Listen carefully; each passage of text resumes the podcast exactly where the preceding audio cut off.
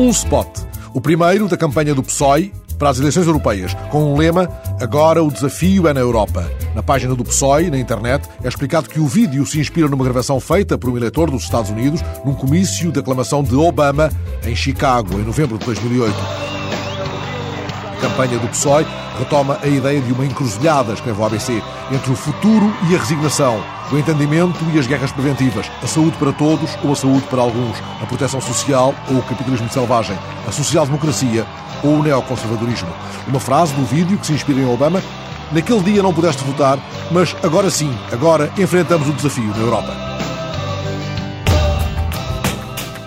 Uma pergunta. O mundo ocidental caminha para uma mudança de modelo económico? Entrevistado pela revista colombiana El Tiempo, Moisés Naim, editor da revista Foreign Policy, responde: o tema interessante, prático, não é se vamos pelo capitalismo ou pelo socialismo, mas como combinaremos a intervenção dos governos com o funcionamento dos mercados.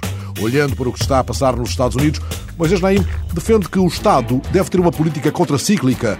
Se o ciclo económico está em baixa, o Estado deve agir contra esse ciclo se passou nos Estados Unidos nos anos 30, diz ele, foi que o ciclo era de baixa e os governos agiram acentuando a baixa. Por exemplo, em vez de estimular a economia, cortaram nos gastos e reforçaram o proteccionismo. Vous avez peut-être envie ou besoin de parler. Uma voz que se silencia, a voz de Macha Béranger, a voz da noite na rádio, como lhe chamam hoje quase todos os jornais franceses. Alguns chamam-lhe o pássaro da noite, mas no sítio eletrónico DVD atual há uma nota singular.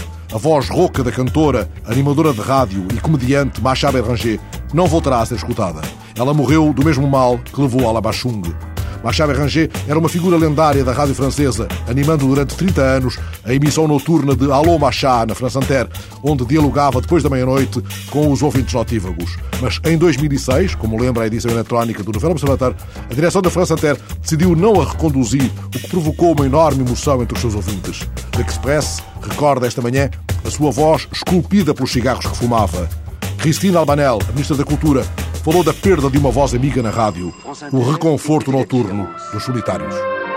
Allô, Macha Tout de suite, je vous souhaite une exquise fin de nuit à l'écoute de France Inter et de Brigitte Kernel et je vous embrasse, très joli doux. Au revoir, à demain.